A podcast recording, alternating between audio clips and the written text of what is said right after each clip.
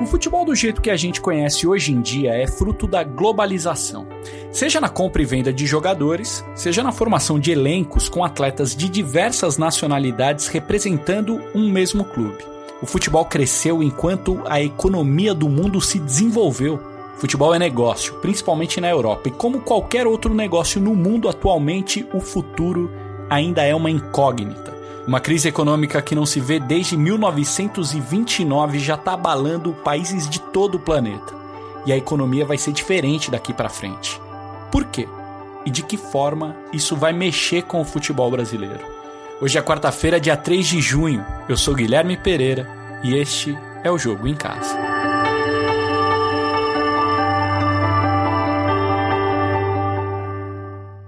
Ainda é difícil saber ao certo o que vai acontecer com a economia global depois da pandemia de coronavírus, mas economistas já entenderam que a tendência é uma redução da globalização. Países integrados economicamente facilitando a troca de mercadorias, serviços, negócios. Esse cenário já era observado antes mesmo da pandemia. Bom, para a gente entender melhor o que vai ser da economia daqui para frente, a gente conversou com o economista Alexandre Schwartzman. Vamos lá então, Alexandre, comece explicando para a gente, por favor, é, de que forma ficará a economia daqui para frente? É uma pergunta ampla, eu sei, mas qual é a tendência? Acho que assim, em algum momento a, a, epidemia passa, as economias se recuperam, algumas mais, outras menos. Acho que, infelizmente, estamos numa das que vai se recuperar menos, outras vão ser mais fortes. Mas eu acho que o mundo, a integração que a gente vivia até recentemente, ela já vinha perdendo força, né? Essa a visão assim de, de um mundo que de altas trocas comerciais, de muito giro em mercados financeiros é uma coisa que já estava diminuindo e eu acho que a, a pandemia acaba acelerando esse tipo de coisa. Né? Do, do lado das trocas comerciais, né, a gente já está vendo, uh, a gente via antes da, de toda a pandemia, questão das guerras comerciais, países mais refratários a, a, a transacionar com outros. Então a gente viu aquele o exemplo mais claro disso foi o próprio Brexit, né, a saída da, do Reino Unido da União Europeia, mas essa é só a face mais visível. A gente já via assim, uma série de países que estavam buscando um, um, um grau maior de isolamento com relação aos mercados internacionais e essa tendência acelerou. Então tem muita gente que não quer mais depender dos outros para importar equipamento médico ou para teste, uh, tem outros que não querem exportar remédio ou máscara, né? Então, enfim, uh, o que teve acho que foi um, golpe duro na, na ideia de que você poderia ter uh, acesso às coisas que você precisa essencialmente obtendo no mercado internacional aquilo que você não produz. Então acho que vai ter um movimento de produzir mais internamente transacionar menos e no conjunto da obra uma perda global de eficiência. Quais são as consequências para os países, assim, em particular? É, eu acho que assim, de maneira geral tem uma perda de eficiência que eu estava falando. Quer dizer, uh, o fato desses países terem adotado essas, essas estruturas não aconteceu por acaso. Quer dizer, essa história de distribuir sua cadeia de valor ao longo de vários países não é, não acontece por um capricho, ele acontece porque alguém sentou, fez a conta e falou: Pô, a gente consegue ganhar dinheiro, né? Uh, se a gente fizer dessa forma, a gente comprar em outros lugares ou produzir em outros lugares. Então, esse tipo de coisa aconteceu que teve um cálculo por trás. Agora, você coloca uma restrição que não é exatamente uma restrição ah, de vai dar mais ou menos lucro, mas uma restrição. Eu quero estar seguro que eu vou ser capaz de produzir os remédios que eu preciso, os testes, ou o equipamento médico, o que quer que seja, né? É, ou não vou querer exportar meu alimento, ou não vou querer exportar os meus remédios. O fato é que isso tudo acaba, de alguma forma, reduzindo uh, o grau de eficiência da economia. Então, uh, olhando para frente, vai ser difícil replicar as altas taxas de crescimento que a gente observou num período bastante longo uh, da história recente do, do mundo. Né? Menos eficiência, menos crescimento. Obviamente a gente não vai ficar mais pobre em termos absolutos, não é que o mundo vai voltar, mas nós seremos mais pobres do que nós poderíamos ser caso persistíssemos num mundo mais integrado comercialmente, mais globalizado. Daqui a pouco a gente vai voltar com o Alexandre para ele falar um pouco sobre o Brasil. Antes disso, Martim Fernandes, já temos um exemplo no futebol para mostrar que tem menos dinheiro circulando de fato, né? Temos que temos um exemplo no começo dessa semana o PSG da França, o time do Neymar, anunciou a contratação do atacante argentino Mauro Icardi da Inter de Milão por 50 milhões de euros. Antes da pandemia, essa negociação estava estimada em 70, 75 milhões de euros. Então, menos dinheiro entrou no cofre da Inter, que por sua vez vai gastar menos e assim por diante.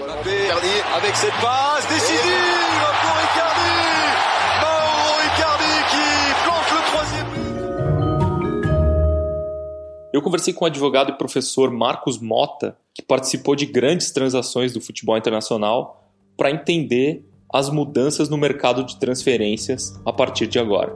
No momento onde os corpos estão sendo contados aos milhares, onde os clubes propõem é, redução de salário, onde os clubes dão férias coletivas, onde o clube quebra, diminui lá na Europa o pagamento dos bônus de seus executivos. Perfeito? Não faz muito é. sentido que um clube possa imaginar uma transação de 100, 150 milhões de euros num cenário desse. O momento não é de venda, o momento é de engajamento, de comunicação e de lealdade ao seu torcedor, a lealdade ao consumidor.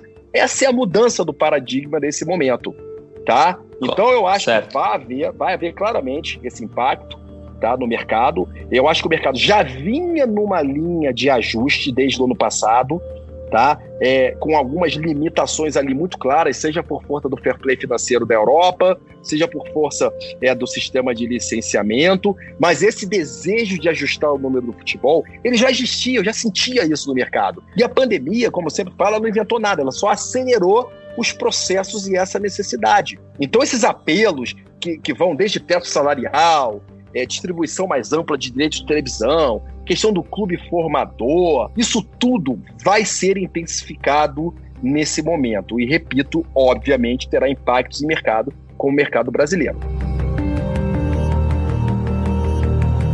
E o Brasil, no meio dessa crise da economia global? Vamos voltar com o economista Alexandre Schwartzman para ele explicar quais são os prognósticos para o nosso país o governo brasileiro não está minimamente antenado nem com o que está acontecendo no Brasil, muito menos com o que está acontecendo no resto do mundo. Isso que eu ia te perguntar, Brasil. O que esperar do Brasil dentro disso que a gente está conversando e dentro disso que você falou? Não, não Brasil, eu estou muito pessimista com, com, com o país, mas acho que, em primeiro lugar, obviamente o governo é muito ruim, como disse a, reunião lá de abril, em que se discutiu tudo, menos os problemas importantes, né? Uh, é uma amostra disso, mas acho que é mais profunda. A gente é uma sociedade que não conseguiu dizer o que quer do país. Né? Uma uhum. sociedade que está bastante fraturada, né? e, e o, o, resultado dessa história é que uh, há mais de 10 anos a gente não sabe o que a gente quer, não sabe se quer escolher o caminho. Então a gente vai tentando de um lado, tentando de outro, sem muito sucesso, cada grupo defendendo o seu interesse em particular, não existe um projeto uh, de país e o resultado disso é todo mundo puxando em, em direções diferentes e o país não está indo a lugar nenhum por conta disso. Acho que o atual governo é um, é um reflexo claro disso. Dizer, além da incompetência natural do, do, presidente, dos seus principais ministros, a gente tem o fato de que né, o próprio mundo político, ah, de alguma forma, reflete essa, essa dificuldade que o país tem de fazer escolhas duras. Então, o Brasil não sabe nem como resolver uma crise sanitária, não sabe como resolver sua crise fiscal, quer dizer, a crise das contas públicas, não sabe como vai se integrar com o resto do mundo. Gente, basicamente, é, uh, nós temos muitas perguntas, uh, às vezes perguntas erradas, e muito pouco, uh, não temos respostas. Né? Então, acho que o, o Brasil é um país que vai, vai ficar na rabeira daqueles que, que estão se recuperando. E é nesse cenário interno caótico e de muitas incertezas em relação ao mercado externo que a gente tem que inserir o futebol brasileiro. Para isso, o jornalista Rodrigo Capello vai nos acompanhar a partir de agora. Eu não preciso apresentar mais voo, o Capelo é especializado em negócios do esporte, tem blog com o nome dele no Globoesporte.com e comanda o podcast Dinheiro em Jogo. É uma voz importante para a gente entender esse mundo. Capelo, o quanto essa crise está prejudicando as finanças dos clubes brasileiros? O principal problema, Gui, é que o fluxo de dinheiro foi interrompido. Né? O futebol é um tipo de negócio em que você não tem é, reservas financeiras, você não tem dinheiro parado, você tem um grande fluxo em que entram as receitas de um lado e gasta-se tudo com jogadores para conseguir ganhar campeonatos. Se a gente olha para a natureza das receitas do futebol brasileiro e do futebol mundial, a gente vai encontrar um padrão que é o seguinte: mídia, né, direitos de transmissão, a parte de marketing comercial, patrocínios, e essas duas tendem a continuar é, mais ou menos onde estão, ou pelo menos tendem a ser recuperadas num curto prazo. Tem também receitas com bilheteria e com associação, né, que os europeus chamam de match day, o dia do jogo, a gente pode chamar aqui de torcida, e essas é onde a gente vai ter mais problemas, porque com a volta dos campeonatos, dificilmente vai ser com portões abertos. Portões fechados, não vai ter bilheteria. E mesmo que se ache alguma solução do tipo, ah, um terço da, da capacidade, é, é certo e líquido que os clubes brasileiros vão, vão deixar de arrecadar dinheiro com bilheteria. E aí qual que passa a ser a solução? Transferência de jogador. Né? É a segunda maior fonte de receita aqui no futebol brasileiro. Dados de 2019, os direitos de transmissão renderam 2,2 bilhões de reais. Transferências de atletas são a segunda maior fonte, com 1,4 bilhão de reais. É, então passa a ser a, salvação. Todos os nossos clubes vão começar, é, vão até acentuar esse, essa, esse movimento de vender as suas joias para levantar dinheiro no momento de crise como esse. Agora, Capelo, tem menos dinheiro circulando no futebol, mas o câmbio está favorável para o Brasil, para o futebol brasileiro. Favorável para quem vende, né? Uma venda em euro e dólar pode render muito mais do que valia meses atrás. O que a gente pode esperar desse mercado especificamente, do mercado de transferências? Martinho, os nossos dirigentes estão se apegando exatamente a isso, ao câmbio, para esperar por receitas maiores, ou pelo menos aquilo que eles estavam aguardando, né? Se um jogador que antes um clube europeu compraria com 5 milhões de euros, agora 3 milhões de euros basta, porque em reais vai valer até mais. Mas o que a gente tem que lembrar é que essa, essa dinâmica, né, essa perda de receitas que a gente acabou de explicar em relação ao futebol brasileiro, vale para o mundo todo. Você vai para a Europa, eles também têm mídia, patrocínio e match day. O match day está comprometido, os clubes europeus vão ter menos dinheiro, eles já têm menos dinheiro nesse exato momento. Então, o que a gente tem agora pela frente de dúvida é qual vai ser a, a, a, demanda por jogadores brasileiros vindos de clubes da Europa. A oferta a gente sabe que vai continuar, porque os nossos clubes brasileiros vão continuar com seus jogadores sendo ofertados, a gente tem cada vez mais clubes desesperados para vender. Mas será que a Europa, a Ásia, né, o Oriente Médio vão ter dinheiro para comprar os nossos jogadores, é aí que está o maior risco para o futebol brasileiro nessa, nesse encolhimento desse processo de globalização.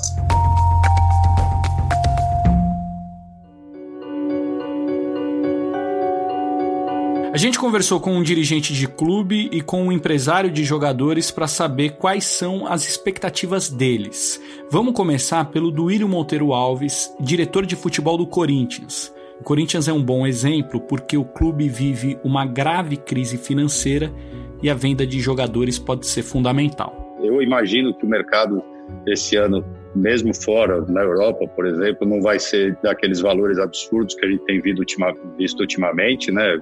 Jogadores aí a 150 milhões de euros daí para cima. Então, eu, do meu entendimento, acho que o mercado comprador vai, vai ser mais forte no Brasil esse ano. Eu acho que os clubes, tanto da Europa, como China, como Arábia, pela força do câmbio também, então acho que o, o, eles, eles voltarão mais forte em cima de jogadores brasileiros mais jovens, com valores mais baixos, voltarão a apostar mais em jovens. Né? Eu entendo assim. O futuro do mercado eu entendo assim. Agora vamos falar com o empresário Alex Malavolta, que participou da venda do Bruno Guimarães do Atlético Paranaense para o Lyon da França. O Brasil é visto por todos os grandes clubes europeus. É, clubes do mundo inteiro estão focados nos melhores jogadores do Brasil e, e a tendência não só é, é, é sair mais jogadores para a Europa, mas como as propostas é, serem menores devido à alta do, do euro, a alta do dólar. Mas hoje vejo que os clubes no Brasil vão pensar duas vezes antes de negar uma proposta. Então, devido a essa pandemia, é, eu acho que muitos jogadores é, vão receber propostas interessantes e vão querer ir embora por causa do poder econômico na Europa e, e, e outros mercados. Apesar da esperança dos clubes brasileiros, não vai ser tão simples receber propostas nem fechar negociações. O advogado Marcos Mota explica os motivos e faz um alerta.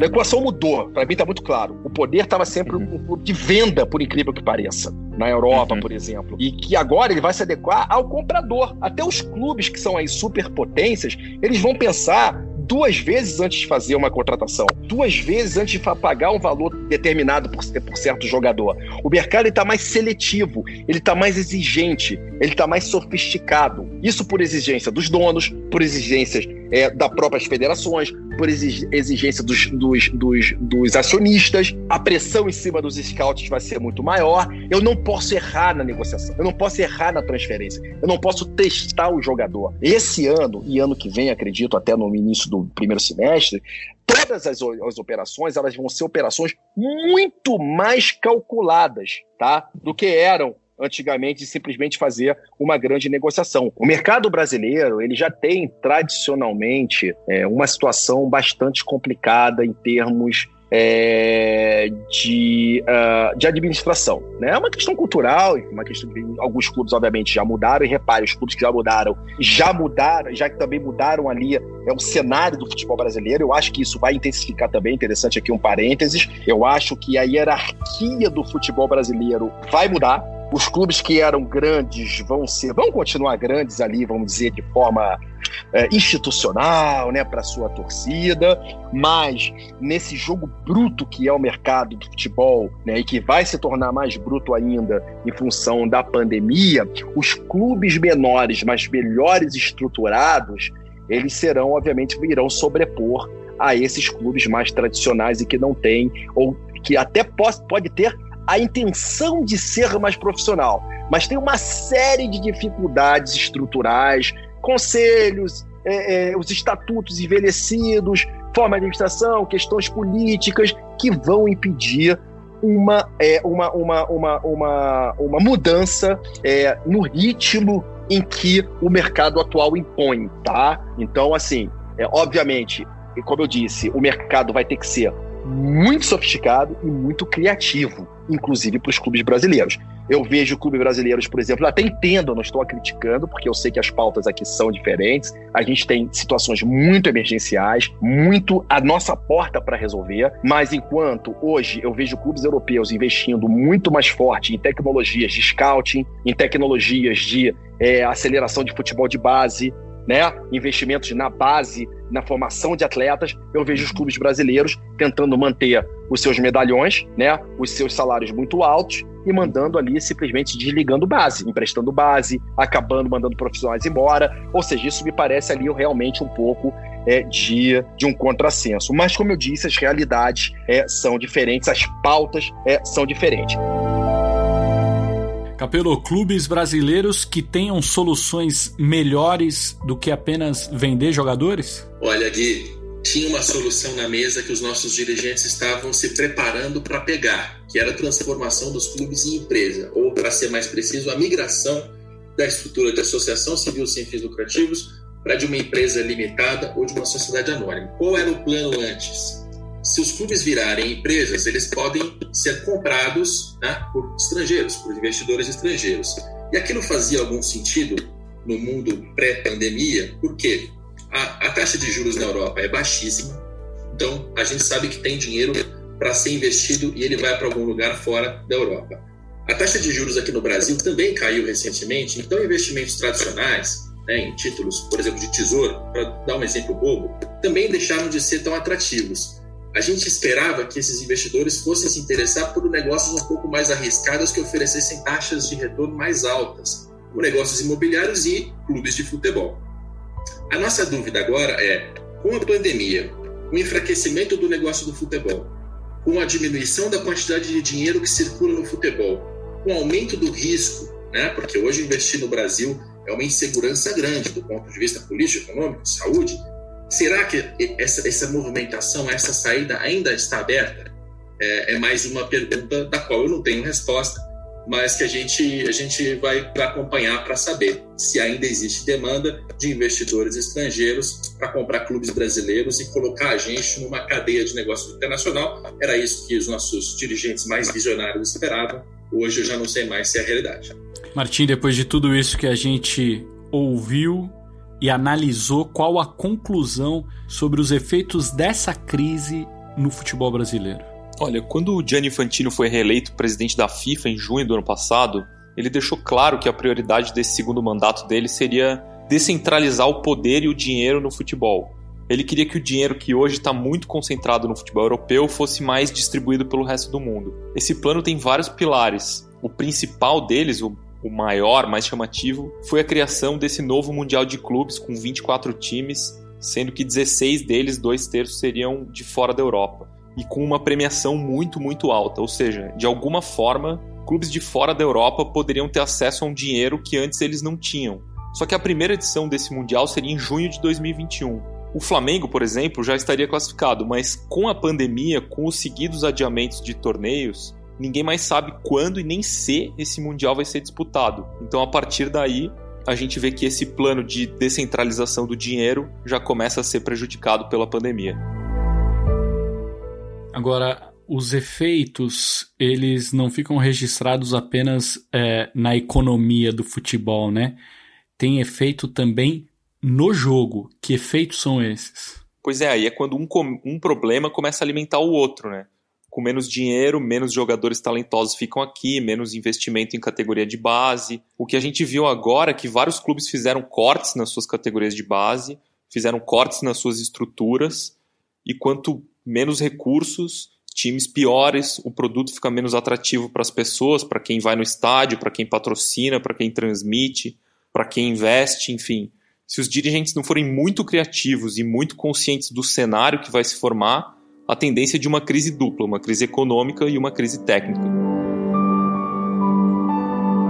Enquanto isso, a pandemia de coronavírus está cada vez mais grave aqui no Brasil que voltou a bater o recorde de número de mortes nas últimas 24 horas, foram 1.262. No total, agora, de acordo com os dados do Ministério da Saúde, o nosso país tem 31.199 mortes. O Jogo em Casa tem a produção e reportagem da Bruna Campos, do Henrique Totti e do Rafael Bianco. A edição é do Leonardo Bianchi, a coordenação do Rafael Barros e a gerência do André Amaral. Lembrando que você encontra o Jogo em Casa na Apple Podcasts, no Google, no Pocket Casts, no Spotify e lá, claro, no nosso globesport.com/podcasts. Eu sou Guilherme Pereira e estive na companhia dos meus amigos e jornalistas Martim Fernandes e Rodrigo Capello. Um abraço para você e até amanhã.